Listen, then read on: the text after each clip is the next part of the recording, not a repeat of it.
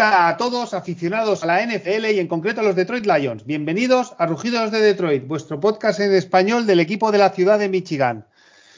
Eh, una semana más y de nuevo volvemos a jugar en casa en el Ford Field, en esta ocasión contra un equipo de la conferencia americana, como son los Miami Dolphins, que han tenido partidos buenos y partidos menos buenos, están siendo un equipo irregular, pero también es cierto que tienen más victorias que nosotros en su casillero.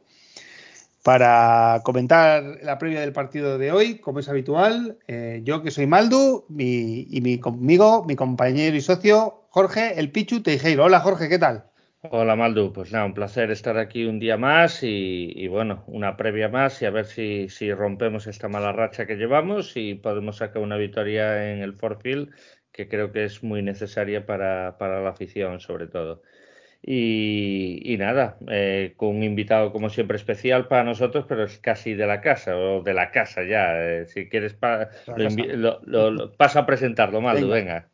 Sí, eh, lo paso yo. venga, don Jorge Edu. Don Jorge Edu, arroba J Edu Fernández en Twitter. Quien, no los, quien esté escuchando este programa, que tenga Twitter y no lo esté siguiendo, error muy, muy, muy gordo. Muy gordo. O sea que de obligatorio cumplimiento, que porque es un absoluto crack, se aprende siempre muchas cosas del fútbol americano y de todo en general. Y nada, Jorge, bienvenido como siempre a tu casa, Rugidos. Muchas gracias, Pichu. Gracias, Maldu. yo supongo que me tendréis ahí una habitacióncita, un pequeño sofá ahí para mí. No, no, bien, eh, fantástico. De verdad que hablar con vosotros es un placer siempre y más de, los Lions, ¿no? O sea que, bueno, vamos allá. Tenemos a Miami delante, como decías, el Forfield y a ver si podemos levantar una, una victoria, ¿no? Estamos en octubre, finalizando octubre eh, bueno, aún queda, aún queda tiempo para, para que nos dé algún, alguna satisfacción este equipo, ¿no? Entonces vamos con ello. Muy bien. Sí. Muy bien. Pues, nada. pues bueno, Jorge, empezamos con los comentarios de iVox y luego vamos con lo que tenemos en, en Twitter. Perfecto, pues mira, Capuno eh, nos dice, gracias por el programa chicos, sois estupendos. Puede que la palabra que buscarais para definir la, a la NFC Norte sea incomparecencia, correcto, la incomparecencia de los rivales. Esa es la palabra que no, no nos salía mal, porque efectivamente Vikings se la está llevando muy barata. Un abrazo, un abrazo Capuno, muchas gracias. Y Lino nos deja un comentario algo largo que ya le respondí un poco, que creo que, creo que ha quedado bastante aclarado. Muy buenas chicos.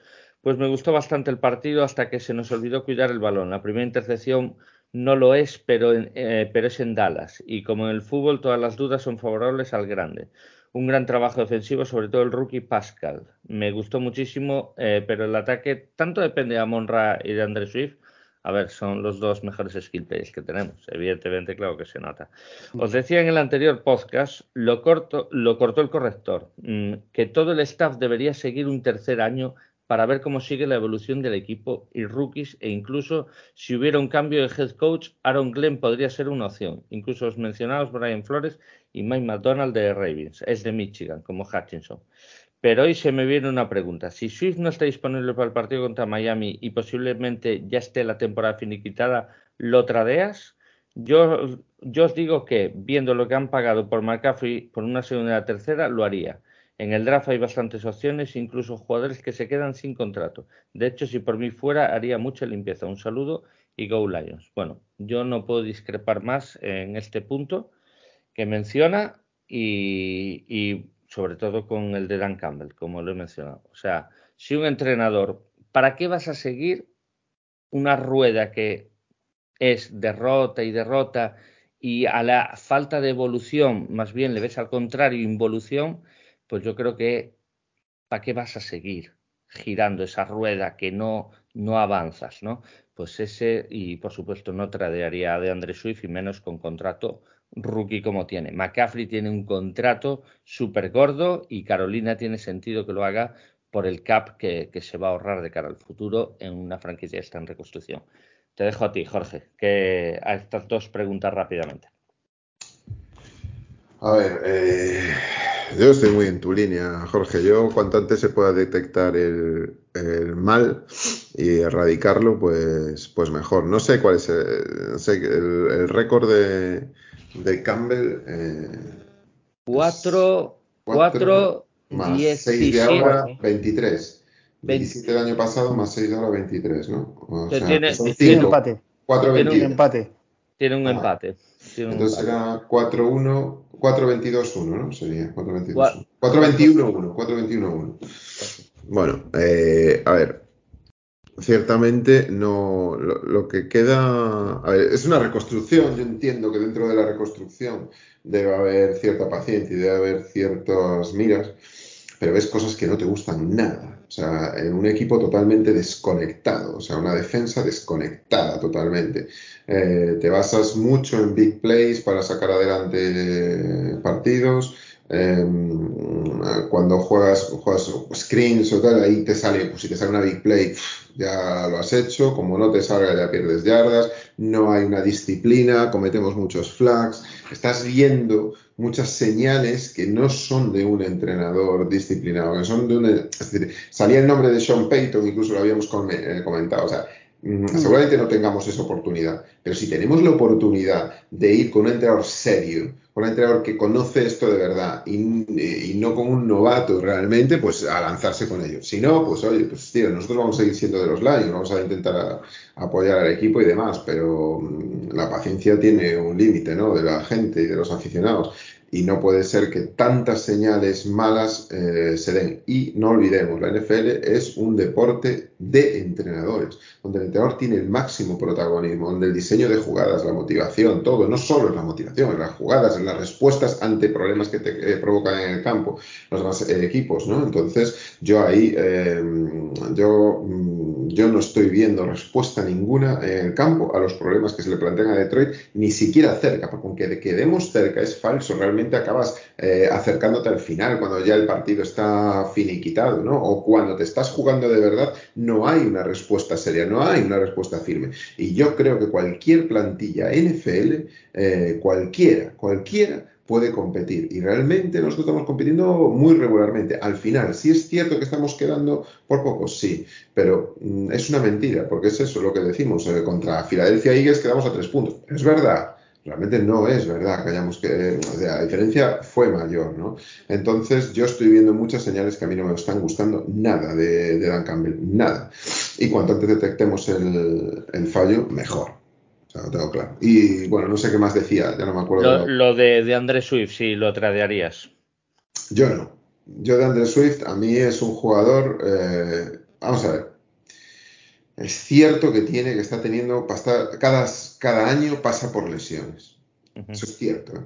Eso hay que tenerlo muy en cuenta. Pero mm, no sé si es que con este entrenador, eh, a mí, vamos a ver, mm, dije que era uno rotundo, pero quiero matizar un poquito porque eh, no sé si es que con este entrenador que se basa tanto en esas big plays, en, en, lo que hagan los jugadores individualmente y no tanto como equipo, es lo que le da el resultado, que si viniendo otro, otro entrenador que tenga un planteamiento mucho mejor, eh, más, eh, más dedicado a lo que es el fútbol de hoy, ¿no?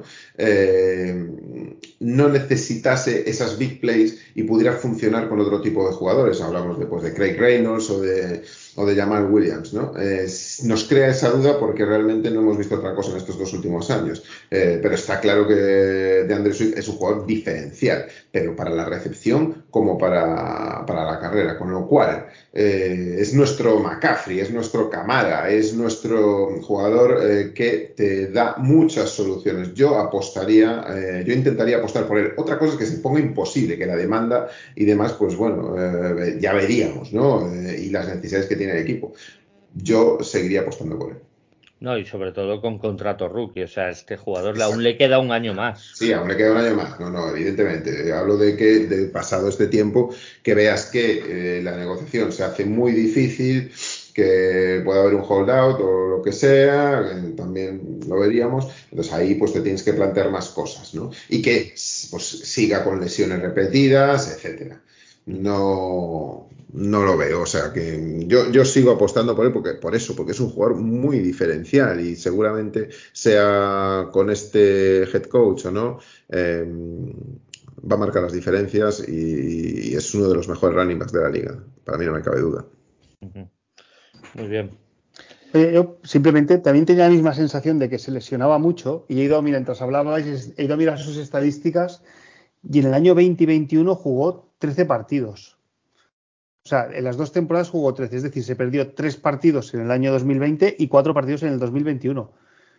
Y yo tenía la misma sensación, ¿eh? de que era un jugador propenso a lesiones, pero, pero ahora viendo sus estadísticas veo que tampoco es para tanto. Bueno, perderse siete partidos en dos temporadas, yo creo que sí es, ¿eh? Es bastante. Eh, yo creo que es bastante, ¿eh? Mal, sí. Y aparte, Maldu, hay que, tienes que contar una cosa. Hubo algunos partidos que jugó entre algodones, incluso también. ¿eh? Limitado, limitado. Sí. Él, él, es propenso, a ver, no, es no sé, no tengo, no tengo aquí los números de McCaffrey, pero te diría que McCaffrey tiene... Bueno, McCaffrey aún peor, McCaffrey aún peor. Pero después de, firmar el contrato, porque McCaffrey los tres primeros años lo mm. jugaba todo y lo explotaban todo, ¿eh? pero era, increíble. Después sí que es verdad, vino el contrato y empezó a tener... Eh, no sé, eh, yo tengo la sensación de que los running backs son bastante castigados en lesiones. ¿eh? Ahora no vamos a entrar en mirar si está de Andre Swift por encima o por abajo, pero bueno, es, un comentario, ¿eh? También estoy de acuerdo con vosotros que puede que haya jugado limitado, ¿no? Yo, yo, si me permitís, yo digo una cosa, ¿vale? Y esto ya es objetivamente. A mí me gusta de Andrés Swift, eh, me gustaría que se quedara mm, siempre desde un punto de vista razonable y, por supuesto, que con rendimiento pleno. Pero yo siempre antepongo el juego de carrera sobre el corredor. Es decir, yo prefiero, a mí si me das, prefiero tener juego de carrera y no un corredor élite. A mí, si me das esa. O sea, que prefieres tener línea Prefiero tener línea y juego de carrera. Yo te pongo la idea. Patriots. Patriots del 2017, Patriots del 2015. Estos esos eran eh, equipos que tenían juego de carrera y no tenían un corredor élite. Claro. ¿Eh? No tenían corredores élite, pero tenían juego de carrera. ¿Cómo corrían? Y, y, en los últimos años igual. Han tenido siempre, aún haciéndolo mal, han tenido siempre juego de carrera. No tienen corredores élite. Mm, porque tienen juego de carrera, tienen un plan instalado, tienen unas rutas, unas, unas maneras de correr, unas eh, cadencias marcadas, eh, una protección de línea marcada, con lo cual te parecen mejores de lo que realmente son. Y entonces siempre voy a anteponer, por eso estamos hablando de entrenadores, por eso estamos hablando de qué es más importante. Y si es el entrenador, tío, es que te hace competir. Entonces, para mí, yo eh, gustando mucho de André Swift y, diciendo, oye, yo prefiero que se quede, evidentemente. Mm, ojo, yo me antepongo, si tenemos un buen entrenador, para este entrenador parece que es más importante de André Swift que para otro entrenador que a lo mejor diría, bueno, juego de carrera, me da igual que Jamal, Williams, Jamal Williams ha, jugado bastante bien en estos tres partidos que no ha estado de André Swift. ¿eh? Sí, pero Jamal Williams también juega bien en, Green Bay. o sea eh, que...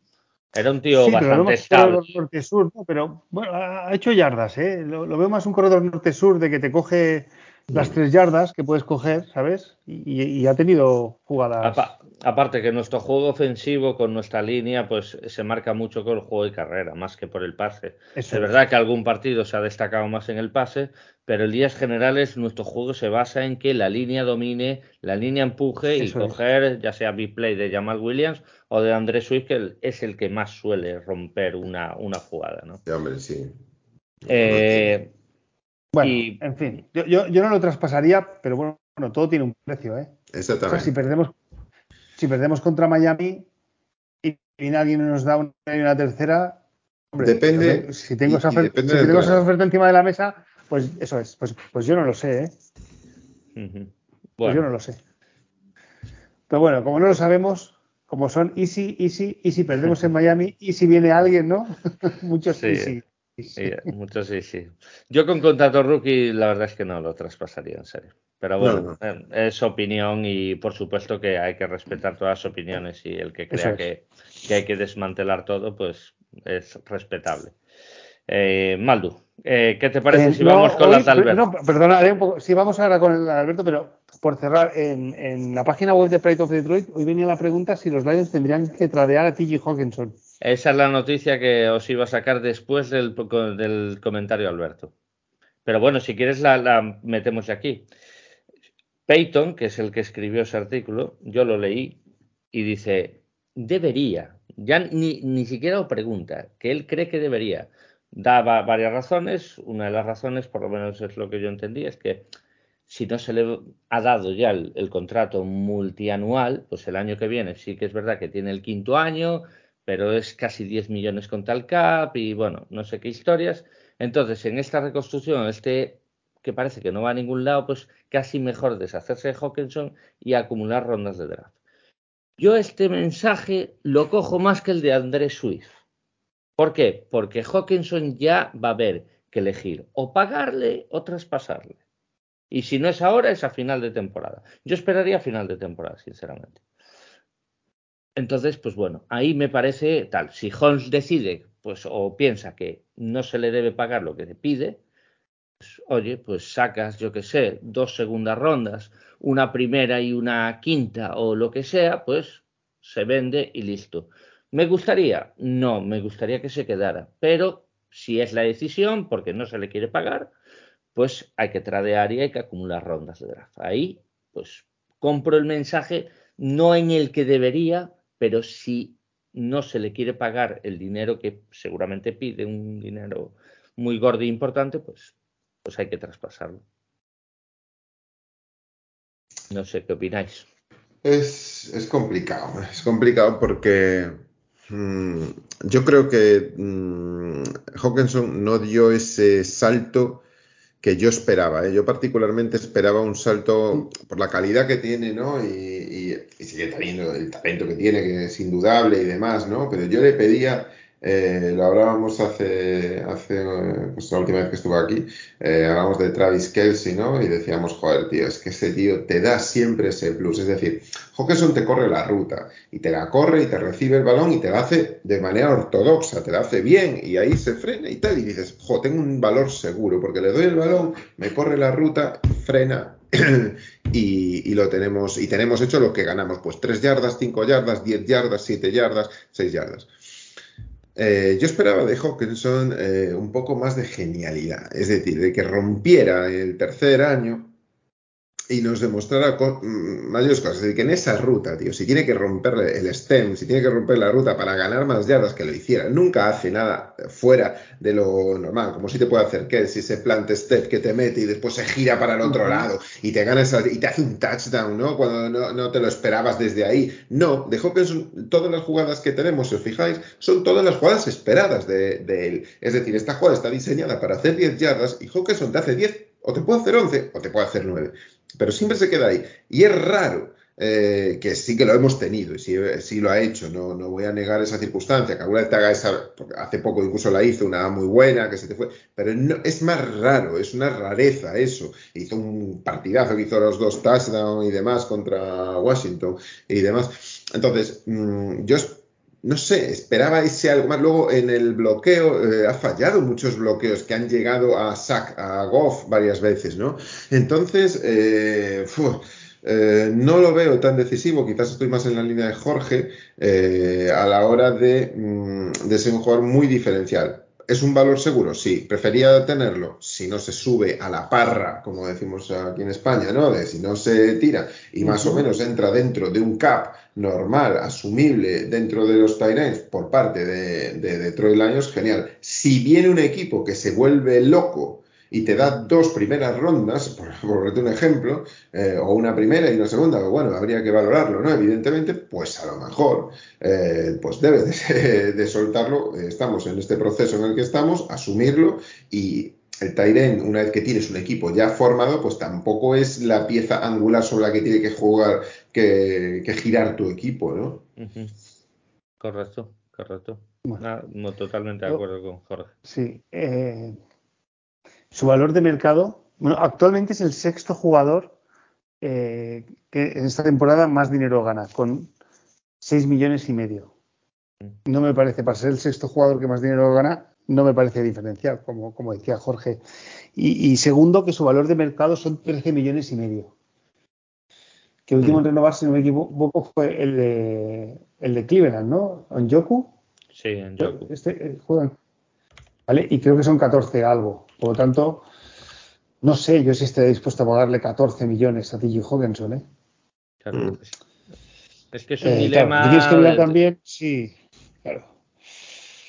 Ahí hay Okuda que estamos en la tercera temporada, ¿no? O sea, claro, Okuda está en su tercera, de aquí dos renueva. Claro, aquí tienen que hacer, eh, empezar casi a pensar, ya no, ya no en, el año que viene, porque el año que viene está Oruguarille, que no sé si seguirá, pero si sigue no será también con un supercontrato, pero sí que en dos años sí que pueden entrar contratos ya más importantes. Sí, a ver, Okuda, vamos a ver la decisión que toma. Yo creo que Holmes le va, se va a asegurar con el quinto año y ya veremos cómo negociamos con Okuda pero hay que pensar en Jonah Jackson. Ese sí que hay que renovarlo. Ese va a haber que darle una pasta y al final, donde vamos a tener mucha pasta invertida, es en la línea. A Sigüel aún, por suerte, le quedan dos añitos más, así que vamos a aprovecharlo mientras tenga el contrato rookie. Pero sí, Okuda, Jonah Jackson, mm, ahora mismo no. Bueno, a Monra aún le queda también. De, de, Andre Swift. De Andre Swift es otra que, podría ser también un. Lo que me refiero es que en el draft del año 2020 sí que llegan jugadores importantes a, renovar, ¿no? Entonces, mi pregunta aquí es hacer números y decir, si yo le pago esto a TG Hawkinson, voy a tener dinero para pagar a los que luego me van a llegar a la temporada siguiente, el año 2020. Y, eh, bueno, esos son los, los cálculos y los números que deben de hacer. Y vamos a ver si toca aquí, es lo que ha dicho Jorge. O sea, si, yo qué sé, viene, ¿qué decir? Buffalo Bills que no creo que haga ese movimiento, pero viene Buffalo Bills, toc, toc, toc, oye, Hawkinson, eh, os doy una primera y una segunda. Y dice Hall, pues mira, el año que viene no voy a pagar, estoy con este récord. Pues venga, Hawkinson, a ver si te lo pagan allí. O yo que sé, Seattle, que está en un año rompedor. Oye, te doy a Noah Fant y una primera ronda. Pues a lo mejor te lo piensas y todo. Yo que sé, es, es una cosa así, hablando mal y pronto, ¿eh? pero, pero igual hay que planteárselo. ¿Sabes? No, no lo sé, no lo sé. Yo con Hawkinson tendría más dudas que con el caso Swift. Y ojo, eh, que yo adoro a Hawkinson y me daría mucha pena, pero es que esto es así. La NFL es así. Y, yo, y yo priorizaría, como bien dice Jorge, priorizaría otras posiciones, otros jugadores que también están demostrando gran calidad, pues eh, he dicho Jonah Jackson, Okuda, yo por ejemplo sí que se lo pagaría antes que a, Hawkinson, a Monra y Sewell va a haber que pagarle dentro de la línea. años. La, claro, la, línea, vamos a ver tal, eh, Hutchinson pues aún le queda bastante, pero seguramente sea un, valor, pero bueno, o McNeil también, un, tackle que, tal, pues bueno, eh, pero eso ya, ya veremos. Eso yo creo que va a ser charla off-season, no creo que nadie llame a puerta por Hawkinson, pero bueno, quién sabe. Oye, vamos con el tuit de Alberto, ¿no? Venga, vamos con el de Alberto. Alberto, eh, lo escribió el fin de semana pasado, pero bueno, lo, vamos a leer ahora.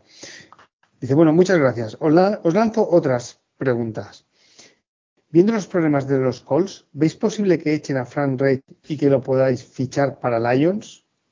¿Se podría llegar a tener que escoger entre Frank y Sim Payton para Lions? ¿Hay posibilidades o es fútbol fiction? Este es el último que ha mandado. Tiene uno anterior que también hay que leerlo porque tiene alguna pregunta. Si te parece, contestamos a esta eh, o, lo leemos. bueno, todo. si quieres, leo. Es que he empezado. Bueno, sí. El vale, lee, todo, sí. venga, chicos, siento la derrota de ayer. Veo las clasificaciones y solo Houston está también con una victoria. ¿Creéis que Holmes debe empezar a buscar entrenador y a estudiar qué quarterback elegir en el próximo draft? Evidentemente.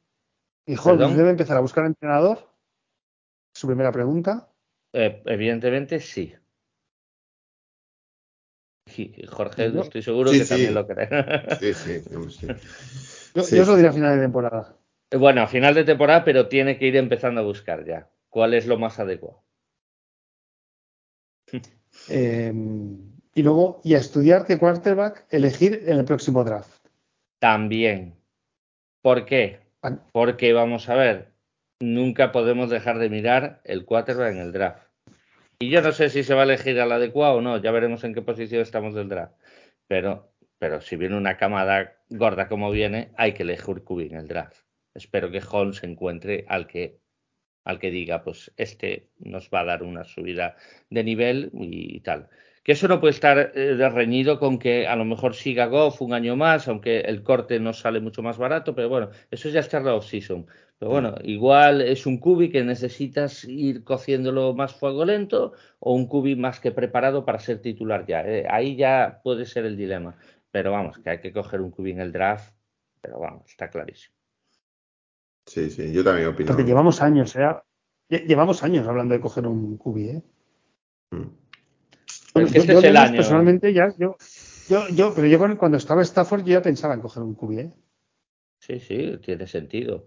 Pero es que este año, eh, a ver, Jorge ya cuando llegue el momento nos, nos lo dará con los cubis que hay y todo eso porque los va a analizar, porque es, eh, él es el que ve los partidos, el que analiza a los jugadores y podría darnos pues, y nos va a dar mucho más detalles de la, riqueza que viene esta camada. Pero es que es una camada que no se puede desperdiciar pienso yo no no sé Jorge si tú opinas no no estoy a ver eh, viene esta camada es buena muy buena ya lo hablamos muchas veces no a mí se me cayeron algunos porque empezaba con la primera eh, con, en la temporada ¿no? de college y tenía mucha ilusión con algunos que se me han caído como Jurkovic y alguno más. Y, y también han subido otros. Entonces, pero también veo que la siguiente cámara también va a ser muy buena, por lo que estoy viendo.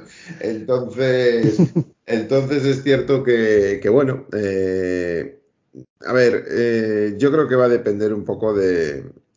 Primero de cómo acabemos esta temporada, ¿no? De, de, un poco todo lo que se vaya haciendo. Si quedamos en un pick atractivo para poder optar a un gran quarterback, pues, pues evidentemente deberíamos de cogerlo, porque a lo mejor... A, día de hoy somos el, número, eh, somos el número uno. Pues ya, hombre, yo no creo que acabemos de número uno, sinceramente. No. no lo creo, no lo veo, vamos. O sea, tenemos, yo te lo digo, independientemente del head coach, tenemos jugadores que, que son muy buenos, tío. Tenemos mucho talento ahí. Tenemos Gente que, es que, tío, de, de, una screen te hace un touchdown, tío, te llega o te hace 40 yardas. Entonces, quiero decirte que, joder, éramos el, ofensivamente éramos, eh, somos, somos con, eh, el tercer equipo que más yardas por partido hacemos, macho. Aún así, eh, aún después de estos dos últimos partidos. Entonces, quiero decir que, mm, que hay, hay mucho talento ahí. Entonces, mm, no creo que quedemos que quedemos tan atrás, por muy mal que lo haga el head coach, porque al final vas a acabar ganando más partidos. Entonces, eh, ahora, eh, yo sí, yo, eh, yo intentaría ir a por un cubi. Ahí tienes a, Bryce Young y a, Stroud, que lo están haciendo bien, que están compitiendo, que son, que son cubis que están acostumbrados a competir en grandes, en grandes, digo a decir franquicias, no, programas que están acostumbradas a ganar, a competir, a llegar a playoffs. Eh, es decir, eh, eso es lo que tienes que, buscar. ¿no? Al final, eh, la presión que van a tener es esa. ¿no? Y, y, a mí, pues, pues es lo que buscaría. Y si está a tiro, yo yo es que tienes que ir, y lo que dijo Jorge, eh, estando Goff, es que, es que es una, es una relación natural que haya un cubi con más experiencia en la franquicia y otro joven y que pueda ir eh, teniendo pues sus oportunidades y ver lo que es una franquicia y no darle el peso ya inmediatamente de la franquicia. O, sí, yo qué sé, si es, eh, es que yo veo cosas que, bueno, Pickett le está costando ahora en en Pittsburgh, ¿no? Entonces. Bueno, yo creo, yo creo que si Strauss o Bryce Young al final viniera a Detroit, yo tendría muy claro que Goff ya es para banqueto o para echarlo para otra franquicia. Eh, vamos, en mi opinión, tienes que apostar ya por un. Ahora, más, dudas tengo con los otros que hay más abajo, Will Levy, Hooker o todos estos que se hablan, pero bueno, ahí ya es charla de off-season también, por supuesto. Mm. Sí, sí, esos charlados sí son. Yo sabéis que ya os lo dije en privado muchas veces, a mí Bryce Young es el que más me, me gusta. Eh, no tiene la altura que a mí me gusta porque mide 6'1". Eh, tampoco es tan pequeño, pues eh, no, no, es 5'8", ¿no? Pues eh, como pueda ser el ratón de Arizona, ¿no? Pero, pero como Kyler Murray. Pero es un tío que me gusta por una razón, porque esta línea de. Yo quería verlo este año muy especialmente porque la línea de Alabama no es la línea de otros años, es una línea más endeble, le entran muchísimo, ¿no? Y entonces eh, tiene que salir de 20.000 envites. Es que, es, que es, eh, es, lo que. Claro, eh, Ohio State no está acostumbrado a eso. O sea, Stroud está acostumbrado a tener un poke muy limpio constantemente. Es buenísimo, entonces la lanza muy bien y pasa muy bien, pero está acostumbrado a vivir así. Entonces a Bryce Young, y cuando ya ve que le viene el rush, la sale, escanea. Además es un tío que a mí me gusta mucho porque escanea todo el campo. Es decir, es como si no quisiera dejar ni un receptor de verlo. Es decir, no se me puede escapar. Me parece que tiene en la mente eh, el tío esto. Y te hace pases de codo, pases de lado, pases de... Y dices, tu tío, este yo no sé cómo sea en NFL. A lo mejor es un bust después en NFL. Pero lo que veo en college, a mí, es que me tiene alucinado. De verdad lo digo. ¿eh? Y yo lo hablaba con, Juan Jiménez, el de, de Cubiner, de este que está en, el Capolo, el entrenador y demás de, los eh, Dragons, de Barcelona Dragons. Y, yo decía, joder, a mí me parece pequeño, Juan. Y me dice, es que tiene algo, tiene algo que es distinto a los demás. Y, y la verdad es que me convenció, la verdad es que verlo y verlo una y otra vez y otra vez y otra vez y dices tú, joder, pues es verdad, es que tiene, tiene eso de decir, joder, pero ¿cómo puede escanear el campo si tiene el balón en la mano, tío? Eh, que, es que van a ir a por él. Pues es capaz de esquivar, es capaz de, salvar, el, de eludir el, el, y, pasa en movimiento, pasa parado, eh, tiene un muy buen brazo pequeño, que es un brazaco. Es eh, la verdad, a mí, y es un gusto personal, porque luego al final nunca sabes cómo van a evolucionar y luego te viene por Will Levis y, y es el número uno, ¿no? Entonces, pero bueno, de lo que yo estoy viendo y lo que estoy palpando, ese niño, ese chaval, por decirlo de alguna manera, tiene algo especial, ¿no? Tiene ese tal, y, sin, y bueno, los dos que van a estar arriba para mí son Stroud y él, ¿no? Entonces, bueno, pues, eh, eso, yo, yo, mm, yo sí, yo iba por un cubi, por supuesto. Muy bien. Pues nada, Maldu, eh, ¿cuál era la otra pregunta? Y la otra pregunta que tenemos es eh, habla de entrenadores. lo que comenta es que viendo los problemas de los Colts, si vemos posibles que despidan a Frank Rage y que lo podríamos fichar nosotros. Y luego, eh, que en caso de tener la opción entre escoger entre Frank Rage y Sim Payton, eh, ¿cuál escogeríamos? Y si hay posibilidades, es Football Fiction. Bueno, yo creo que, hombre, posibilidades siempre, siempre puede haber. Sim Payton, Sim Payton está sin, está sin trabajo, ¿no? Sí. O sea que. Está sin trabajo porque quiere. Porque quiere, sí. Claro, porque lo, hizo, muy bien, ¿eh? Porque se salió, está esperando y ahora va a hacer la morterada del siglo, vamos. O sea, porque le viene Cowboys ahí, que como sea una temporada regulera como las últimas que vienen y McCarthy pues es de la vieja, viejísima escuela, ¿no? Y que, no saca nada más que, bueno, pues que temporadas reguleras, pues, pues Sean Payton eh, debería, vamos a ver, cualquier franquicia que pueda eh, firmar a Sean Payton debería hacerlo. O sea, ya no hablo solo por Lions, hablo por Cowboys, hablo por, porque cualquier franquicia que esté sin, me parece un entrenador como la copa de un pino, un tío que sabe dirigir la franquicia, sabe hacia dónde tiene que ir, tiene las ideas muy claras, muy claras, no te va a venir con invenciones y cosas raras eh, a ver si esto sale o no sale. Y lo tiene muy claro, tiene un, un libro muy, muy para para los años que lleva es un libro muy moderno para en la NFL, eh, que combina mucho la carrera con, el pase, que habla, ataca mucho el pase con los running backs. Eh, a mí me parece, me parece un fenómeno y si es posible eh, contratarlo, pues yo me lanzaba de cabeza, me costara lo que me costara, porque aseguras a tu franquicia un entrenador de nivel. Y eso es lo que deberíamos de ir. Si tú quieres cambiar esta franquicia, tienes que empezar por el entrenador. El entrenador tiene que ser un entrenador de nivel, tiene que serlo. Totalmente, totalmente de acuerdo. O sea, Fran Rayor, sinceramente, me parece un buen entrenador, ¿eh? pero yo no lo cogería, o sea, yo, yo vería otros nombres que suenan antes que Frank Reich, la verdad, si fuera despedido. Por ejemplo, eh, mira, que lleva muchas críticas. Si, si, estuvieran, si solo tuviéramos la posibilidad de lo que convence de contratar o Frank Reich o Kingsbury, yo antes me tiro por Kingsbury, el de Arizona. Que mira que le están dando palos y seguramente tengan muchos problemas para ser un buen, un buen head coach pero preferiría eh, jugármela con Kisbury que con Frank Reich. Frank Reich creo que puede ser un gran coordinador ofensivo, pero no lo veo tan talante para ser entrenador principal, no lo sé, me da la sensación. Ahora, también, al igual que Sean Payton, pues Dan Quinn es un, tío que me gusta mucho. Ahí es donde yo quería llegar. ¿eh? A mí Dan Quinn, eh, sin Payton me, encanta. ¿eh? O sea, estamos hablando de súper bueno y mega bueno. ¿eh? claro. Pero a mí, eh, no sé, me, gustaría mucho Dan Quinn. Además que Lions tiene, tú fíjate que Lions tiene lo hablábamos, lo comentaba yo otro día con vosotros, que tiene ese atractivo, vamos a decirlo, ¿eh? ¿vale? Porque no todo es feo en Lions, sino que tiene el atractivo de decir, ¿quién le va a dar la vuelta a esta franquicia? Es decir, el, reto, ¿no? Digamos, es el reto de yo voy a ser el entrenador que voy a ir a Detroit, que voy a ir a Michigan y le voy a dar la vuelta a esta franquicia. Y la voy a poner en el mapa de playoffs, por lo menos, ya para empezar.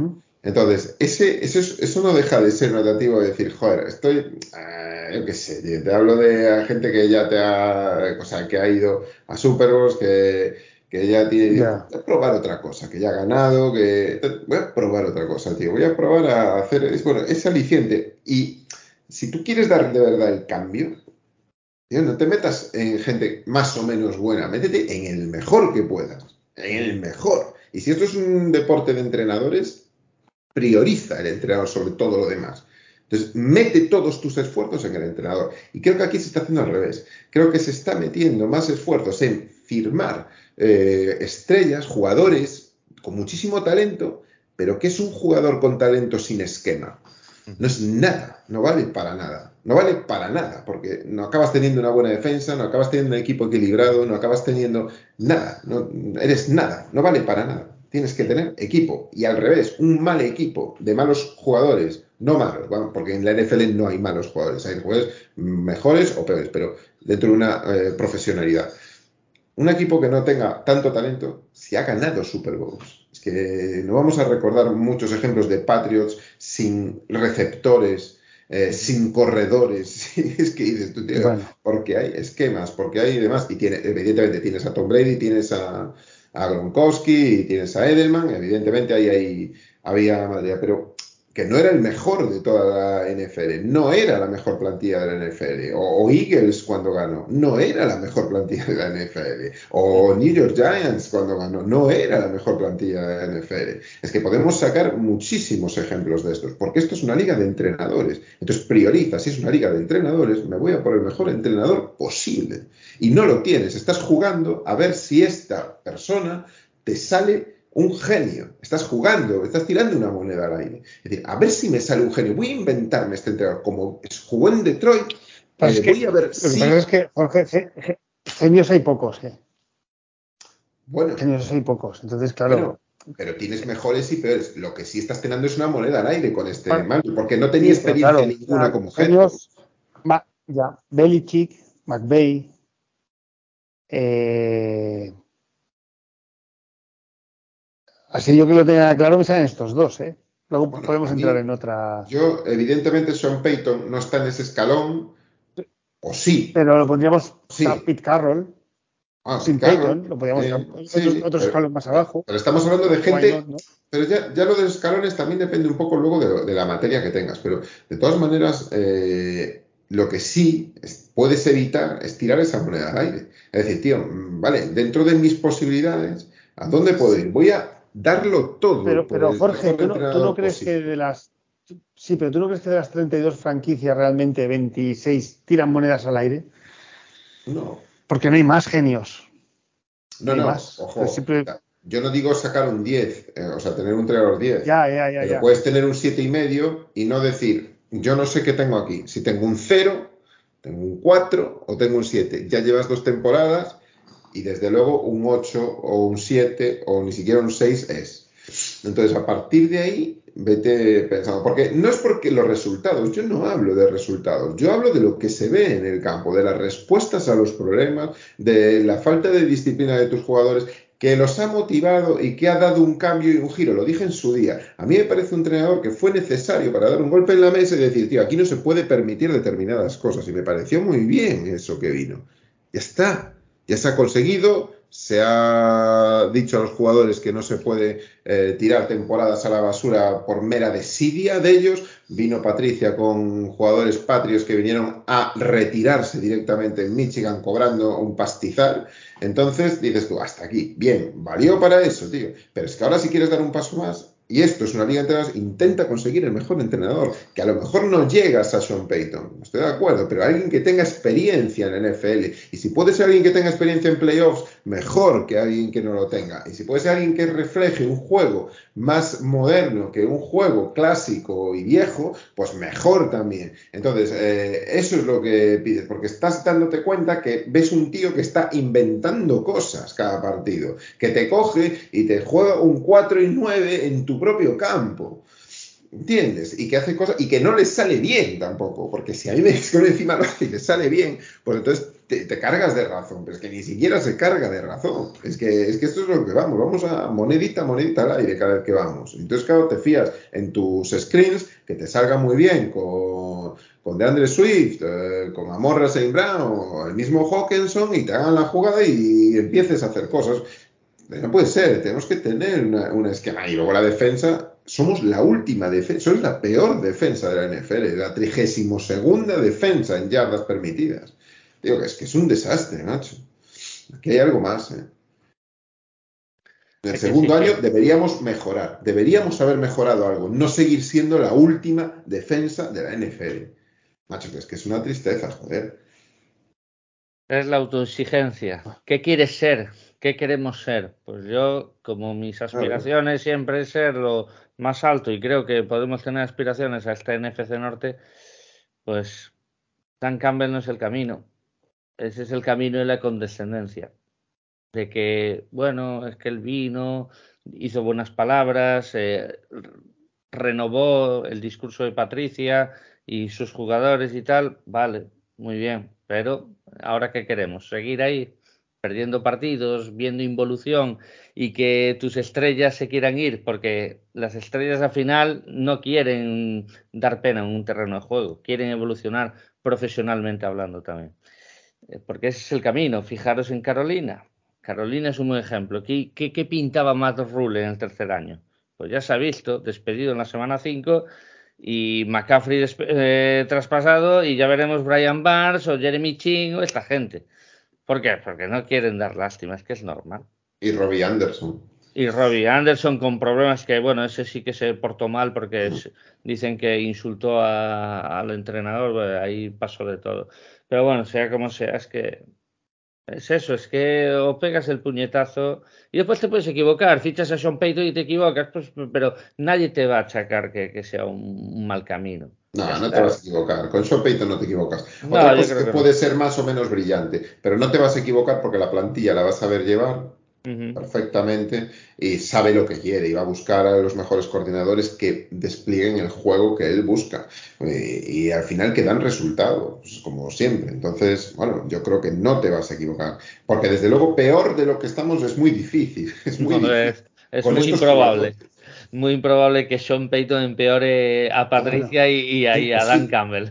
¿tú crees, ¿Tú crees que Sean Payton, tío, va a permitir, joder, que, tenga, o sea, que, estemos trigésimo segundos en la defensa, tío, que, hagamos un cuarto y nueve en nuestro campo, que hagamos el ridículo por ahí, tío, que dices tú, macho, que estamos, que hagamos el ridículo en Fósforo, tío, que fue un ridículo de primer nivel, macho, que fue un ridículo, tío, cero puntos que ya no voy a decir, no, nos podíamos haber hecho tres y tres, es que me da igual, tío. Es que no es un equipo trabajado, no es un equipo serio. Es que ves el despliegue de juego en ese partido y dices tú, tío, aquí falta muchísimo trabajo. Es que no saben salir de la defensa que le planteaba a Patriots, tío. Que, que planteó un quarters constantemente, tío, un cover 4 constantemente y no sabía salir. Y, y decías tú, tío, no, es que no puede ser, macho, es que no puede ser. Entonces, ¿ves? ¿ves? Eso no es el resultado, no es que lleves 4 de 21, es que no das respuestas en el campo a lo que tiene que ser y no eres un equipo serio, joder, que no se ve serio. Te lo juro, yo cuando vi lo de Fósforo me dio muchísima vergüenza, pero muchísima vergüenza de decir, joder, es que quien vea este partido se va a dar cuenta de, de qué mal entrenado estás. Es que no hiciste nada, es que no respondiste a nada. Yo, de verdad, ¿eh? yo sentí muchísima vergüenza. ¿eh? Te lo digo sincera, os lo digo sinceramente. A mí, yo sentí, me sentí muy avergonzado y, y ahí fue un poco el puñetazo de realidad de decir, tío, no puede ser, este tío no puede, no puede estar más, mucho más tiempo. Fue una venda, tío, fue una venda, fue una venda de, la sangría que nos generó Patricia, se acabó. Una persona no puede estar con una venda toda la vida, se acabó la venda, tío, sácate la venda y empieza otra vez a caminar. Pues ya está, pues esto es igual, gracias, tío, lo has hecho muy bien, eh, lo que has podido, has quitado, eh, pues eso, la sangría que teníamos, eh, adiós, muy buenas, macho, y ya, a seguir nuestra vida y, siempre agradecidos y demás, y ya está, y punto, no hay más. Esto es la NFL, esto no es, una, no son las hermanitas de la caridad, macho. Correcto. Jorge y yo ya hablamos de la arbitrio de ese partido. Sí, hablamos, hablamos, hablamos bastante, sí. En fin. Oye, vamos con Miami, que llevamos ya más de 40 minutos y no hemos empezado a hablar del siguiente partido. Pues vamos a, Venga, vamos, a, eh, bueno, Miami. Em, ¿Qué empezamos? ¿Por su quarterback? Venga, vamos, vamos. Eh, eh, para Jorge Edu, para adelante. Quarterback ataque, ¿no? O sea, un, ataque. Bueno, también podemos hablar de sus. De su, de su quarterback y de, sus receptores, ¿no? Con, Jalen Waddell y, y Hill, ¿no? Sí. Pero bueno, han sido bastante irregulares en sus resultados, ¿eh? Mm. Sí, sobre todo últimamente. Empezaron, empezaron muy fuerte, empezaron como un tiro, ¿no? Pero luego bajaron. tuvo esa conmoción y demás, ¿no? Todo lo que se habló y, la mierda que se echó sobre eso. Pero tú es un, es un buen cubi, es un cubi de Alabama, un cubi que sabemos, eh, se han reído mucho de él con chistes y demás, con un pase que medio le quedó corto en plena pretemporada con a Hill. Pues, es, muy buen cuadro. Quien vea, es que de verdad, hay mucha gente que no ve los partidos de Miami. Eh, yo vi el último, el de contra Pittsburgh, tío, y, y, y, tú escanea muy bien el campo y se mueve muy bien y elude. La defensa de Pittsburgh no es cualquier defensa. ¿eh? O Pittsburgh puede tener un mal equipo, pero tiene muy buena defensa. ¿eh? tiene muy buena defensa. Sí, hombre, sí, escalaba el pocket, salía, pasaba muy bien, o sea, eh, son la, en pase, en pase, en juego de pase son la tercera franquicia de la NFL en yardas por, en yardas de pase por partido. O sea, la tercera. Detroit somos la novena en yardas por partido. Nosotros hacemos 249 yardas, ellos hacen 281 yardas de pase por partido. O sea, decir, evidentemente tiene unos skill players muy buenos, tiene Tyree Hill y Jalen Waddle que, que yo les tengo muchísimo miedo, yo les tengo pánico con nuestra defensa. Esto no es como Cowboys, porque Cowboys los, los receptores que tienen son receptores muy estáticos, son receptores de posesión. Estos son receptores que te hacen jack que son, que son yardas after catch tras yardas after catch. O sea, estos eh, y se te mueven, se te cruzan, de que te generan muchísimos mismatches. Es una, es una locura, es una locura de, de receptores. Yo tengo, yo, yo, tengo pánico a esto. Y luego en, en, carrera son el cuarto por la cola, con lo cual ya sabemos lo que van a hacer. Ah, bueno, tienen ahí a Monster y a Edmonds en carrera, que tal, pero bueno, Tua es un buen, es un buen cubi, es un buen cubi. A mí me gusta. A ver, a mí lo que más miedo me da, aparte, es que está claro que sus receptores, o sea, está todo dicho. Es que Tyree Hill, o sea, ¿quién no ha dado problemas a Tyree Hill? Tyree Hill ha dado problemas a toda la NFL ah, día tras día, ¿no? Y Waddell este es un chico que ya hablamos en su día del draft y la única duda será si se mantenía sano, ¿no? Y siempre parece que está cuestionable, cuestionable. Yo lo tengo en dos fantasies, por eso lo digo, siempre está cuestionable. Y yo, Waddell, que te necesito para este partido, por favor. no, me, faltes porque va. Y, bueno, pero a ver, yo eh, creo que este equipo va a variar un poquito con nosotros, en el sentido de que va a intentar desgastarnos también un poquito más con la carrera, porque saben que podemos ser débiles en la carrera y Tua encima tiene la doble amenaza, puede correr. Lo que pasa creo que lo van a querer cuidar porque yo si hay un defecto que tiene Tua es que me parece un tanto endeble, endeble en el sentido de que cuando lleva un golpe siempre pasa algo con ese chico. Es una pena porque es un gran jugador, a mí, a mí me lo parece, pero mm, no es un jugador con la capacidad de soportar golpes. Eh, cuántos cubis, grandes cubis han chupado pues golpes una y otra vez y, han tenido carreras largas, incluso Big Ben, por ejemplo, o Tom Brady incluso. Pero bueno, pero ¿qué le vamos a hacer? Tua, pues a la mínima, pues ya sea conmoción, ya sea pues la rodilla, lo que sea, pues siempre está. Entonces vamos a ver, vamos a ver cómo, cómo lo plantea Glenn. ¿eh? Yo tengo muchas dudas. Yo confío en que si la batalla de trincheras ganamos, la secundaria puede estar más liberada para hacerse en ayudas y a ver si controlamos esos dos bichos, pero va a ser muy difícil. El que sí, Jorge, está muy desaprovechado, eh, que es, Siki, eh, con este entrenador. No sé por qué. Sí, que sí. Que el es el tercer receptor de ellos, ¿eh? en, yardas. O sea, está Pero, pero, otros años tenía muchas más yardas, más touchdowns, ¿sabes? A estas alturas. Creo que está un poquito infrautilizado, vamos. Es mi sensación. Vamos. Sí, yo, yo, yo estoy viendo bien, ¿eh? pero sí, bueno, puede ser que a lo mejor estadísticamente tenga menos el, juego que plantea Mike, eh, Mike McDaniel, el entrenador, eh, que era coordinador ofensivo de los 49ers, que viene de ese árbol de Shanahan, que viene de entrar a los que estuvo de asistente en los Washington Redskins cuando era cuando que estuvo en un año con McVeigh, con Shanahan eh, y con Matt LaFleur es un tipo que parte de ese juego alegre, de ese juego que genera muchas motions, muchos mismatches, estos juegos, este juego, pues eso, pues muy móvil, ¿no? Entonces, igual, pues el Tyren es menos utilizable para eso y lo utiliza más para para bloqueos y de, para todo este tipo de juego detrás de, la línea, pero bueno, aún así está, es el tercer receptor, o sea que quiero decirte que, aún así lo sigue utilizando como para eso y yo le, he visto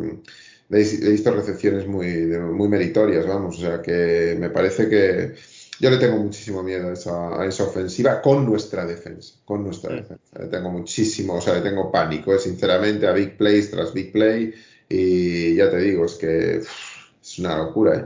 Y, esperemos, esperemos porque en carrera eh, ellos son los cuartos por la cola, apenas hacían, no sé, sean 110 yardas por... Sí, esa era, esa era mi, pregunta. ¿Y, en carrera?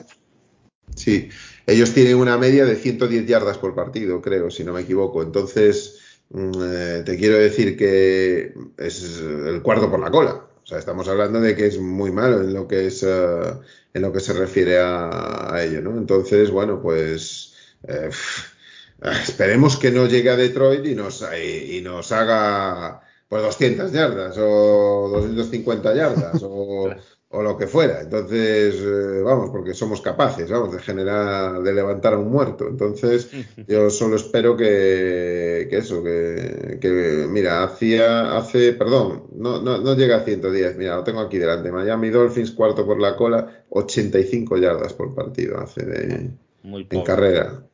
O sea, te quiero decir que y nosotros hacemos, nosotros somos el séptimo, el séptimo, ¿vale? y hacemos 145 yardas. Entonces, bueno, ellos hacen más en, pase, evidentemente, que tienen pues tres, eh, la media de 367 yardas. Eh, bueno, pues eh, a ver, a ver qué, qué pasa con, con les tengo mucho miedo, sobre todo eso, a, las yardas after catch, que nada más ellos entran en, en partido, pues nos las puede montar, pero, pero bueno, nada. Eh, en el pase mm, es donde va a estar su fuerte. Eh, decía, perdón, decía 367 son 281. 281 yardas por, por partido. 360 serán las totales. Las yardas totales, las totales, sí. Y 281 de pase y nosotros 249, que somos el noveno, que también estamos bien, no estamos mal, pero bueno. Eh, mucho miedo con esta ofensiva. ¿Y, para pararles más, más trabajo de nuestra secundaria o, la clave está en presionar y que no tenga tiempo Tua? Para mí es esa, presionar a Tua. Tua no, si algo tiene defectuoso es no tiene un gran brazo, ¿no? Es, verdad, no, no, tiene un gran brazo, no tiene un brazo de acción-reacción de este, pues que te pueda tener Josh Allen o que te pueda tener, eh, que sé, pues Mahomes o que te pueda tener cualquier otro, no, no, es un brazo que tarda en cargar. Entonces, si eres capaz de presionarle, de ponerle en dificultades, aunque es un tío muy elusivo también, ¿eh? que ya le pasó con Pittsburgh, cuidado con ello. Y, bueno, pues ahí tienes, cuando tienes grandes jugadores, tanto en el cubi como en los receptores, tienes que estar atento a todo. Yo siempre soy más de que la presión es lo que más hace al cubi, ¿no? Después la secundaria tiene que estar encima de los receptores. Es que si sabes que Gil y, y este igual pues son los principales, que estar encima de ellos, macho. ¿Va a ser difícil? Claro, va a ser difícil. A todos le van a generar problemas estos dos receptores, a todas las franquicias. Bueno, pues eh, hay que dar respuesta. Vamos a ver las respuestas que pone que pone Aaron Glenn ahí. A ver si lo podemos colapsar ahí en el pocket, ¿verdad? Que, que, no salga en Scramble porque, porque claro, e, esa fue uno de nuestros ejes, sobre todo en el mes de septiembre, que los cubis móviles escapaban corriendo y nos hacían pues un montón de yardas. A ver si Tua pues, pues no nos destroza por ahí, que, que puede suceder, ¿eh? pero bueno, confío en que Pascal y Hutchinson creo que han medido bastante mejor. Dallas no es el mejor rival para medir, quizás en cuanto a su ofensiva, pero bueno, Presco sabemos que puede salir a correr, lo maniatamos, vamos a ver si maniatamos a Tua. Después, pues la secundaria, todas sus rutas y tal, eso ya es trabajo de Glenn y de por supuesto los jugadores.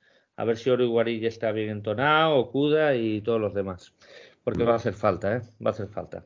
Incluso muchas ayudas, muchas ayudas, porque Tyree Hill vas a tener que defender en ayudas. Es que no, no hay otra. Eh, de, todas maneras, em, empezaron muy fuertes. Para, los que no sepáis, le ganaron 27 el primer partido en casa a, Patriots. Em, después le ganaron a, Ravens 38-42.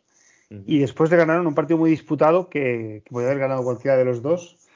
Le ganaron a los Bills 21-19. También, también en su campo, ¿eh? que, la primera quincena de septiembre en Florida o, en Miami, eh, ahí en el sur, hace, hace un calor insoportable. ¿eh?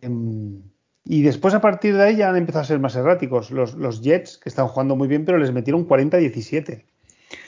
Y nuestros compañeros de división, como son los Vikings, 16-24. Ese, ese, fue el día de la conmoción o fue el día contra Jets? Fue contra Jets. El yo, día creo, yo creo, que fue contra Jets, el día de la conmoción. Sí, que salió Brickwater y tuvo que salir en el primer snap y del campo contra Minnesota.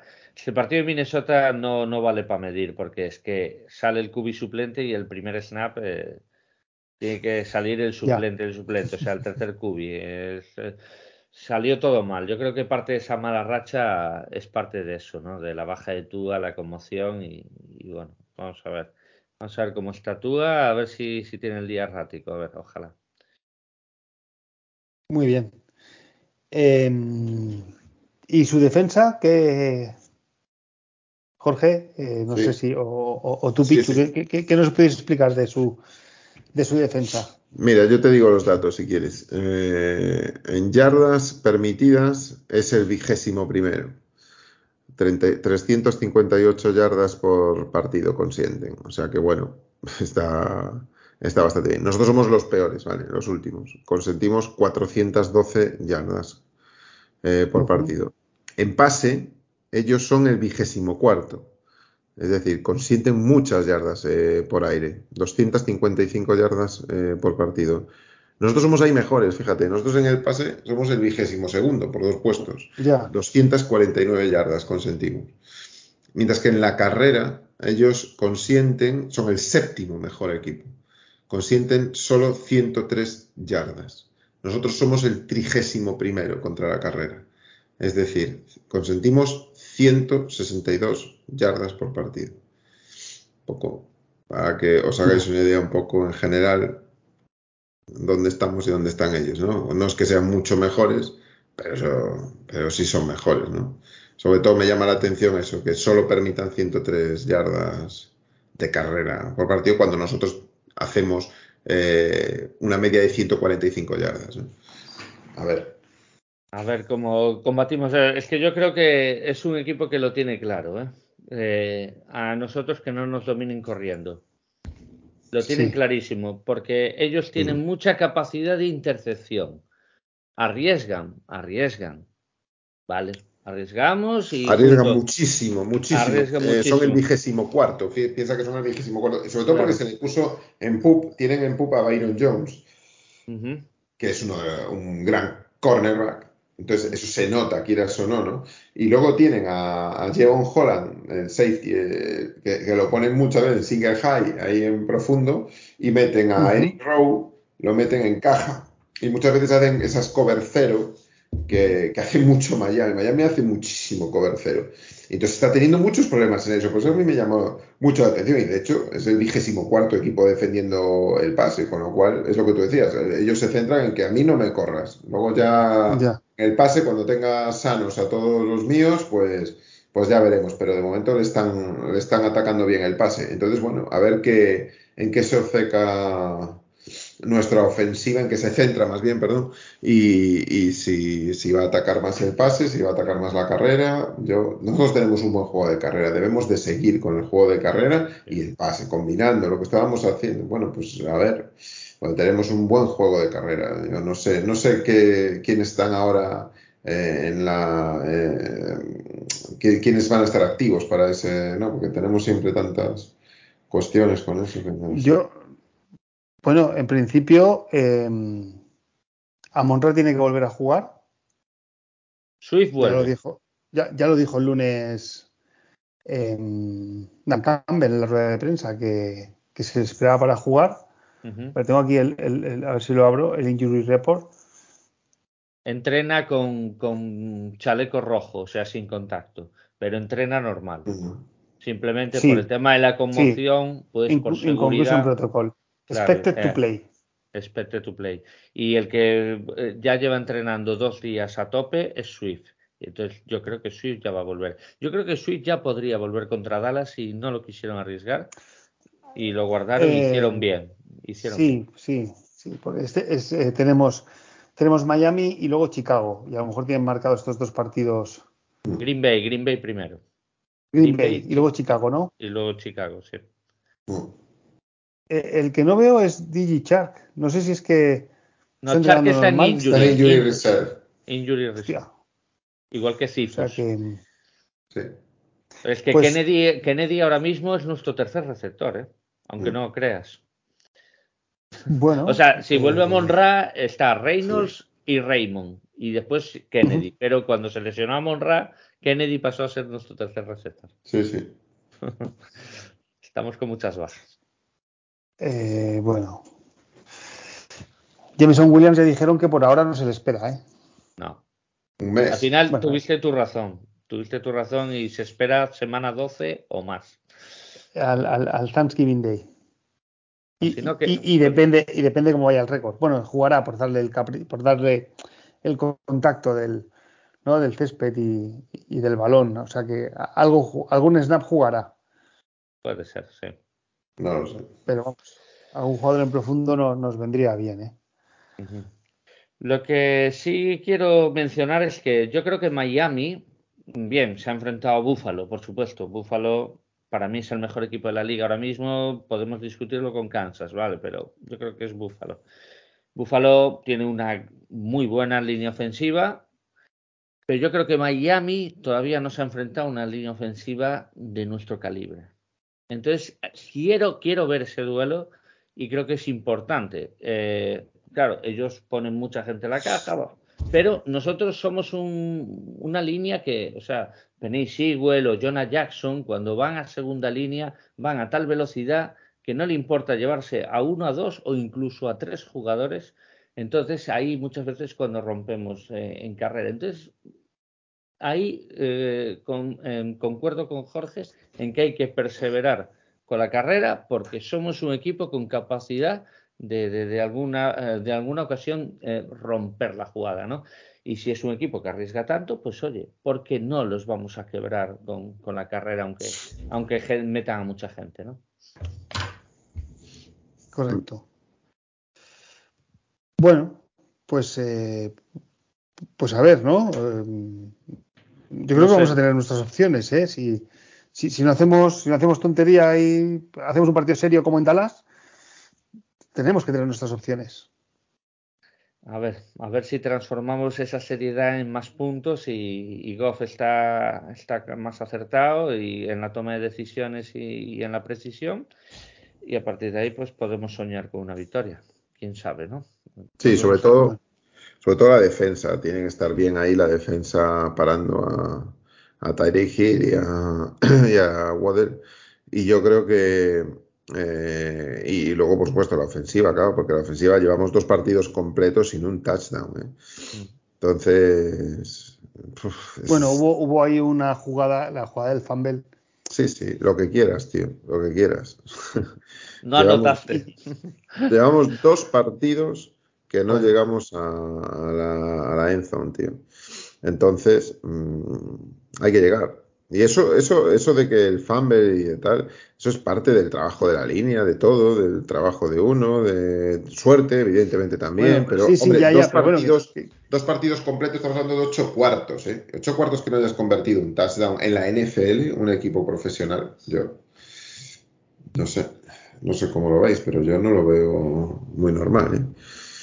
No, no lo es, no lo es. Bueno, yo pa- para mí la segunda parte de, de, de Patriots, eh, el equipo dimite, ¿eh? Sí, sí. Y contra Dallas era una, era una muy buena defensa y... y, Dimite bueno, porque lo dejan papel- dimitir. Bueno, pues lo que sea, no sabemos lo que ha pasado en el vestuario, Ya, por lo que sea. Es- esto es la NFL, sea- tío, no puedes dimitir nunca. Tus aficionados están siempre ahí viéndote, tío. pa- eh, no puede ser, joder. Esto es una liga de máximo nivel, no puedes dimitir. Vayas como vayas, tío, tienes que tener orgullo, no puedes acabar con un 29-0, tío. Es que no puedes, joder. Es que no puedes, no es posible. Ya, tío. pero, pero somos personas y tenemos sentimientos y, Sí, ya. Lo- Los fans. y efectivamente, y los jugadores también, ¿eh? Y los jugadores también. Y, y ahí no sabemos lo que pasó. Así que bueno, yo no, no- yo no le di tanta importancia ¿eh? a, a- a los dos partidos sin ningún touchdown, la verdad. Lo veo más anecdótico. A ver, yo lo veo. Evidentemente, yo también le quiero dar mucho mérito. El partido de Petrios fue un completo desastre. O sea, no hay Efectivamente. No hay excusa Sí, para sí. nadie. Pero yo a Dallas le quiero dar el mérito de que esa defensa, esa defensa es muy, muy buena. Y bueno, les hemos metido el miedo en el cuerpo. Evidentemente no estoy satisfecho, ¿vale? No, no estoy satisfecho y en una yarda uno No, no, no, no puede ocurrir eso, ¿vale? No lo que ocurrió y ya está, no hay excusas, hay que mejorar, pero eran dos, sobre todo la de Dallas, yo le veía una piedra de toque muy, muy fuerte y por supuesto hay que exigirle más al jugador que más cobra, a plantilla, que está cobrando 30 kilos y hay que exigirle a, a Jared Goff, oye, céntrate porque, porque se te acaba, se te acaba el chiringuito y ya está, ya está, son profesionales que tienen sentimientos, de acuerdo, pero son profesionales y no pueden andar dando lástima eh, que la afición, eh, la afición directamente, o sea, es que ya lo vemos, hace cu- cuatro semanas Jared Goff parecía, uff, el, el QB del futuro y tal, y ahora es el, eh, hay que crucificarlo. Pues bueno, esto, la, la No, afición es, es muy voluble, muy voluble en muchos sentidos. Entonces lo que quiero decir con esto es que que espabilen. Ahí es lo que quería decir principalmente Jorge con esto de que no hemos hecho touchdown, pues que espabilen, porque esto no puede ocurrir. La NFL no perdona. No, no. No, no, es evidente. Sí. Además, ya el Goff no tiene culpa de cómo va todo. O sea, es parte, es parte del problema, evidentemente. Hombre, es parte es del problema. parte. Fí- fí- Es Fíjate que hoy no, no, la- eh, no fíjate lo claro que lo empezamos a tener, que no ha salido ni en el ni, el- no- ni lo hemos mencionado, ¿eh? En lo que va de- en la hora y diez minutos que llevamos de programa. No, no. Eh, eh, bueno. Yo, yo, Jorge, lo que has dicho de, de- a veces los cambios de opinión también son las ganas de que, que tenemos de que la gente triunfe y de que sea la persona y de que nos lleven tanto como con Jared Goff, con, con Dan Campbell o, o con Patricia, ¿sabes? A veces también son las ganas de que tenemos de que este es mi hombre, ¿no? Esta es mi persona. Pues ya sabes que esto también pasó con Stafford, eh, pasó incluso con Megatron, que era, que era un ídolo mundial, pero me acuerdo de varios drops y Twitter arder, pero arder eh, con Megatron. Ah, Megatron está acabado, hay que... Bueno, pues, pues ya está, eh, joder, o sea, que Sí, yo- yo- esto yo pasa yo no tenía- en, la NFL, en el mundo del fútbol, baloncesto, Ya. donde quieras. Oye, ¿existía Twitter? ¿Existía Twitter ya en la época de Megatron? eh, evidentemente. Sí. No sé, yo, yo- yo- yo es que llevo poco tiempo, ¿eh? Claro, no, pero tú, tú cuando abriste Twitter estoy seguro que seguía jugando Megatron. Estoy seguro. No, no. No, pues yo No. no, lo sé, ¿eh? Yo, yo no lo No, tendría no, muy seguro, ya te lo digo. ya- No, no, no, Bueno. mira, te lo puedo mirar ahora mismo cuando, cuando de alta la cuenta. Eh, ¿La Pero- cogiste con pero no. Caswell o no? Yo creo que. Sí, con Ca- Caldwell. Con Pues, Caldwell. pues- pues estaba Megatron. Mm, Sí, sí. Con, Mega- con Caswell siempre estuvo Megatron. Megatron se fue el año. El primer no, año porque de estaba. Bob Quinn. Estaba, estaba Bob Quinn. Bob Yo le abro Quinn- el año de Bob Quinn. Bob Quinn, ah, eh, bueno, para, sí, el último año de Caswell a lo mejor pues se fue, pues sí. Pues bueno, ahora más es dudar. sí. Yo, yo no lo recuerdo bien, ¿eh? Puede ser. No el- recuerdo bien. Pues bueno, Diciembre del 2016. diciembre de 2016 cuando se Yo creo que fue la temporada, la temporada que Megatron decidió no jugar. Mm. Puede ser, sí. Yo creo que lo hice en el 14, Twitter, y bueno, pues, eh, ya no me acuerdo. Da igual, sea, sea lo que sea, eh, evidentemente la afición, pues, oye, que tiene esas cosas, que hoy eres un ídolo y mañana eres un fracaso. Ya está, es así, es ley de vida. Hay que estar un poquito más en equilibrio y tal, y ver evidentemente los problemas, y, y, claro, que los corrijan, los- el ataque, el, principalmente el entrenador, que es el principal responsable. Bueno, oye, vamos con las previsiones, que llevamos ya más de una hora de programa. Venga, vamos, vamos allá. Eh, venga, vamos allá. El calendario lo tenemos, lo tenemos aquí y bueno, esta noche tenemos eh, buen partido, ¿eh? Tampa Baltimore, correcto. Sí, eh, va a ser una piedra de toque para ver Tom Brady, ¿no? Sí, Aparte que hay noticias de Giselle Bunchen y Brady, que bueno, madre mía, cómo está el, el tema. Nunca, nunca vi un, un año de tanto corazón, de verdad. con- con- pero bueno. vamos a dejarlo ahí, vamos a dejarlo ahí. Vamos a pasar a las previsiones, Maldo, que nos alargamos. venga, eh, Jorge, vamos a comenzar. Eh, Detroit-Miami. Joder. eh, La verdad es que siempre soy muy optimista con, con Lions. pero Bueno, siempre porque cuando, cuando hacemos el programa nos venimos arriba, ¿eh? A mí me Nos pasa, venimos ¿eh? muy arriba, pero no sé, voy a ser, voy a ser más realista que optimista, voy a decir, no sé, voy a decir 17, eh, 17, 24, Pe- perdemos, Perdemos. Muy bien. A ver si Eh, esta psicología inversa funciona. Ya, ya, porque ya. siempre que digo positivo, siempre perdemos. O sea, nunca he acertado, ya te digo, una win. Nunca Bueno, es que, el, es que el, el programa eh, eh, llevamos, esta es la tercera temporada, llevamos tres temporadas eh, con derrota, así que bueno, Sí, bueno, con muchísima derrota. sí, sí, con muchísimas derrotas. Un partido muy interesante, Vikings Cardinals. Yo voy a decir que gana Cardinals. Tú vas a decir que ganan Cardinals. Sí, Se le acaba un poco el, el- el- el- el subidón a, sí, sí, sí, sí. A Minnesota. a Minnesota, ¿no? Mm.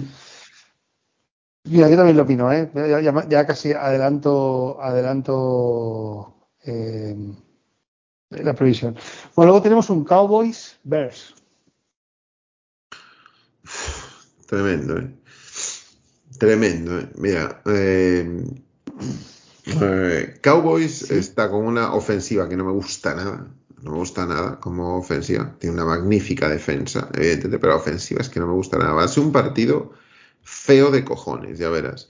Pero venga, vamos a darle, voy a emplear aquí un poco la lógica, voy a darle a Cowboys. Voy a ver, a apostar por Cowboys, que, que creo que me estoy arrepintiendo, ¿eh? porque estoy viendo a Bears dando la sorpresa. El otro día no hizo mal partido, a pesar de todo lo que se dice y demás, no hizo nada de mal partido. Eh, Justin Fields está jugando a un juego eh, que es eludir el sack, está jugando a eso, está eludiendo el sack, corriendo como nunca corriendo muy bien, no está muy acertado en el pase, pero sí tiene jugadas. Eh, es como si cogiera un poco las riendas del equipo, ¿no? Eh, me lo vais a permitir, voy a cambiar, voy a decir Bears. Voy a decir Bears. Vas a decir Bears. Sí. ¿Dónde juegan? En Soldier Field, ¿no? No, Juegan eso. No, No. juegan en, en Dallas. en Va a dar la sorpresa allí. Va a dar la sorpresa allí. Venga. Bueno, Miami, Arizona y Bears. Venga. Miami, Arizona y. Y luego tenemos un partidazo eh, la noche del domingo al lunes, que es el Bills Packers. Sí, bueno, yo ahí le doy a Bills. Bueno, van a, llegar la semana que viene. Fatal. calentitos, ¿eh? Van a llegar calentitos, efectivamente. Y Aaron Rodgers siguiendo protestando como un animal, ya verás. Va a seguir riñendo con sus receptores y diciendo que, la culpa es de los demás, ¿no? De que está todo y que habría que, que poner en el banquillo a los que jueguen mal, ¿no? Pues, pues van a llegar así, ya verás. Muy bien. Pichu, venga, vamos con tus previsiones. Eh, Lions Dolphins. Lions Dolphins, voy a ser positivo y voy a decir 27-23 para nosotros. Muy bien. Eh, bien. Vikings es que, más que nada es porque creo que nosotros vamos a ir a jugarnos la vida. Este partido para nosotros, para muchos jugadores va a ser la vida. y Miami, entre los tocados y tal, creo que lo va a tomar como un partido más. Pero bueno, en la NFL nunca hay un partido más, ¿vale? Cada partido es la vida. Pero bueno, creo que vamos a salir muy motivados. Eh, después decías... Bueno, un poco como, como, perdona, ¿eh? un poco como puntualización. Esta semana Sheila Ford ha dicho que tiene un que, que tiene fe en el cuerpo técnico y en el plan que están ejecutando si eso lo trasladáramos al lenguaje futbolístico de nuestro fútbol, significa como no ganes este fin de semana. La ¿eh? guillotina, la guillotina se está afilando, Dan, se está afilando, ¿vale? sí, que sí, yo creo que se juega en la vida. A ver, que madre mía. Seguimos, Vikings Cardinals. Yo es que iba a decir Cardinals, voy a decir Cardinals, es que sé que juega en Minnesota y viene el Bay me parece que juega en Minnesota, si no recuerdo mal. Y, sí, juega en Minnesota. Y debería ganar Minnesota, pero es que yo creo que Cardinals eh, tiene una defensa que le, le va a incomodar mucho al ataque de, Minnesota, no sé. Bueno, pues, pues está bien. Em, Chicago, en, Dallas. Dallas. Dallas. Yo aquí confío en Micah Parsons, con fuerza un par de fumbles y, le facilite la vida a Prescott y ya está. El resto va a vivir. Y en, y, en Dan Quinn. Y en Dan Quinn, eh, correcto. ¿Y Buffalo Green Bay? Eh, Buffalo es mi ganador de Super Bowl, lo, lo di en la previa y va, espero que, pero ojo, no me gusta que Roger salga en modo en modo Dios eh, a las ruedas de prensa, ¿eh? Pero bueno, algún día se tiene que acabar. Este algún día va a ir como vino en pretemporada. No sé si os acordáis cuando vino en modo con Air Nicolas Cage. Ahí... Eh, ¿Fue, este año? Sí, fue este, este año, Fue, este, fue este verano. Y este es capaz de algún día salir así en, la rueda de prensa y decir, vamos a. ¿Cómo, cómo era la, frase de, vamos a coger toda la mesa? Eh, vamos a. Eh, we, are going to run the table, ¿no? Es como vamos a Run the table. Vamos a, vamos a coger todas las fichas, todo el dinero. Run the table. Muy bien. Pues venga, voy yo con mis previsiones. Yo, yo también pienso que, jugamos en el Forfield, nos jugamos mucho y, y, le han dado un toque a toda la plantilla, al staff. Así que voy a decir Lions 31, Dolphins 24. Ya veremos luego lo que pasa. Vikings, Cardinals. Y mira, yo me he puesto el por Cardinals, pero como los dos habéis dicho Cardinals, voy a poner Vikings. Cowboys Bears, yo veo, yo creo que gana Dallas y jugando en su campo. Y no, no sigo mucho, o sea, veo a Dallas de vez en cuando, sí que es un equipo que veo. Pero si nos traen ahí los cebras, también para echarle una, una ligera mano. Sí, sí. Y, que, ya, empieza, ya empieza mal pensar, ¿eh? pero bueno. Y Bills Packers, eh, mira, yo voy a pensar en la sorpresa, voy a decir a Green Bay. A Green Bay. Sí. Todo puede ser. Yo, todavía no lo sentí. No, y en algún momento tienen que comenzar a reaccionar, ¿eh? Si no, eh, ya el sitio es difícil, ¿eh? Pero si no es que se empiezan a quedar desenganchados, ¿eh? incluso, incluso respecto a, a Minnesota para ganar la, división. Mm, cierto. Muy bien, pues lo dejamos aquí, ¿no? Sí, lo dejamos aquí. Nada, Jorge, muchas gracias como siempre y por supuesto a volver cuando quieras, de verdad que estás más que invitado siempre y recordar su cuenta de Twitter, arroba. Fernández, que es obligatorio seguir esa cuenta de Twitter, de verdad. Gracias Jorge, gracias Maldu. Ojalá, ojalá que ganemos este, este fin de, sería una muy buena noticia. Y bueno, a ver si esta psicología inversa que, que apliqué se cumple y, me vuelvo a equivocar, eh, pero esta vez para bien, ¿no? Así que, que nada, gracias chicos, gracias de verdad.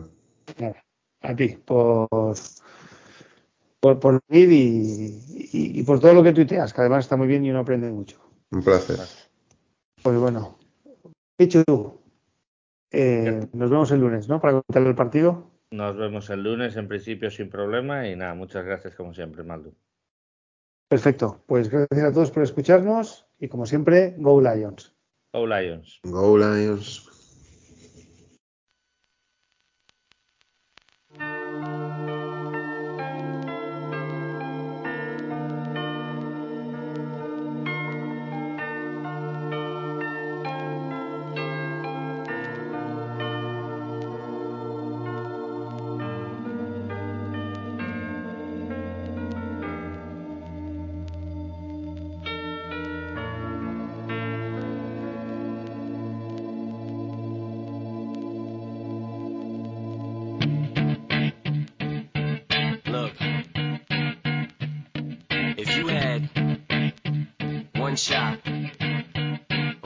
Opportunity seize everything you ever wanted in one moment. Did you capture it? Just let it slip.